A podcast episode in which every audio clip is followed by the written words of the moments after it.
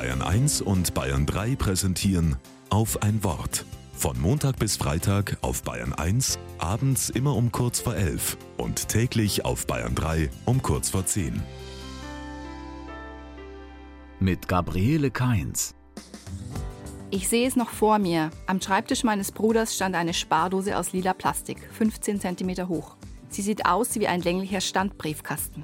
Darauf lese ich in geschwungener Schrift Spare in der Zeit, so hast du in der Not. Als Kind hat mich der Satz fasziniert. Brav habe ich immer was in mein Sparschwein geworfen und am Weltspartag auf die Bank gebracht. Für Notzeiten.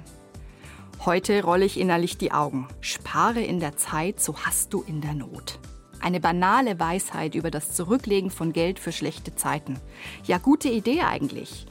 Nur heute gar nicht so einfach für viele. Erst recht nicht in Zeiten von steigenden Preisen. Der Satz nervt mich. Dann fällt mir das Notfallbuch eines Freundes ein. Er hat mit Panikattacken zu tun. Er schreibt Szenen in das Buch, die ihn zum Lachen bringen. Für schlechte Zeiten, wie er immer sagt, für Notzeiten.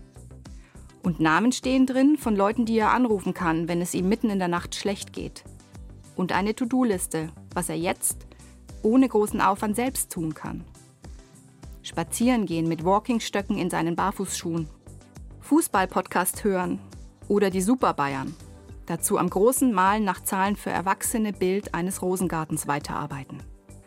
In mein Notfallbuch würde ich schreiben, eiskaltes Wasser über die Handgelenke laufen lassen oder in Ruhe eine Kerze anzünden und hineinsehen. Und was hilft dir in Notzeiten?